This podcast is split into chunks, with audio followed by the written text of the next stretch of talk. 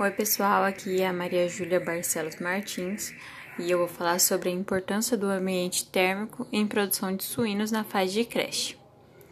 É, o meu artigo é da revista Eletrônica de Veterinário, volume 18, número 2, fevereiro de 2017. Autor Joselaine Bortolanza Padilha. Bom, o Brasil, ele apresenta uma diversidade de climas entre as regiões e épocas do ano o que pode causar um prejuízo à suinocultura, porque o ambiente térmico ele tem grande importância no sistema produtivo. Os suínos eles são considerados animais homeotérmicos, ou seja, têm temperaturas constantes, não necessitando de produção e nem de perda de calor quando alojados dentro da faixa de termoneutralidade. Os animais mais jovens exigem temperaturas mais altas e toleram menos mudanças na temperatura ambiente.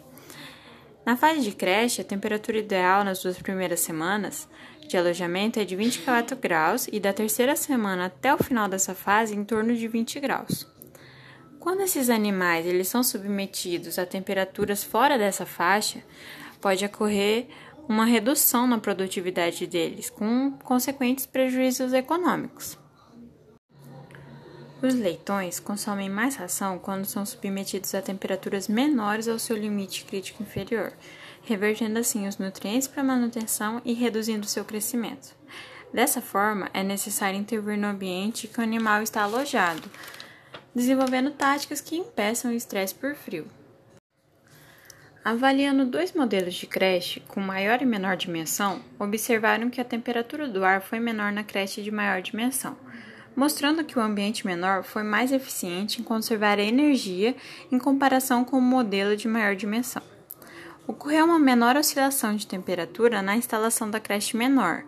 A umidade relativa do ar também tem valores inferiores na creche menor. Este fato confirma que o modelo de menor dimensão amenizou a amplitude térmica, possibilitando que o calor das, dos próprios animais fossem mantidos na, na instalação. Com relação ao desempenho, os leitões confinados na creche menor apresentaram um maior ganho de peso diário e um menor consumo de ração e, consequentemente, uma melhor conversão alimentar. Já os animais da creche maior gastaram mais energia para manter a homeotermia.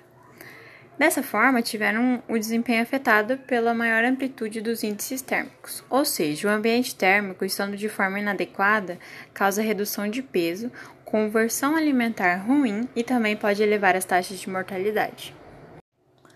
A fim de comparar tipos diferentes de aquecimento para leitões desmamados com relação ao uso de energia elétrica e conforto térmico, é, utilizaram-se três tratamentos, sendo um com resistência elétrica suspensa, outro com o piso aquecido e o último com o sistema de aquecimento por convecção. O melhor tratamento em relação à utilização de energia elétrica foi o de piso aquecido, porque esse consumiu menos energia. Por outro lado, considerando o conforto térmico dos animais, o melhor tra tratamento foi o que utilizou resistências elétricas suspensas. O ajuste na temperatura na fase da creche é de extrema importância para que os leitões expressem o máximo potencial produtivo.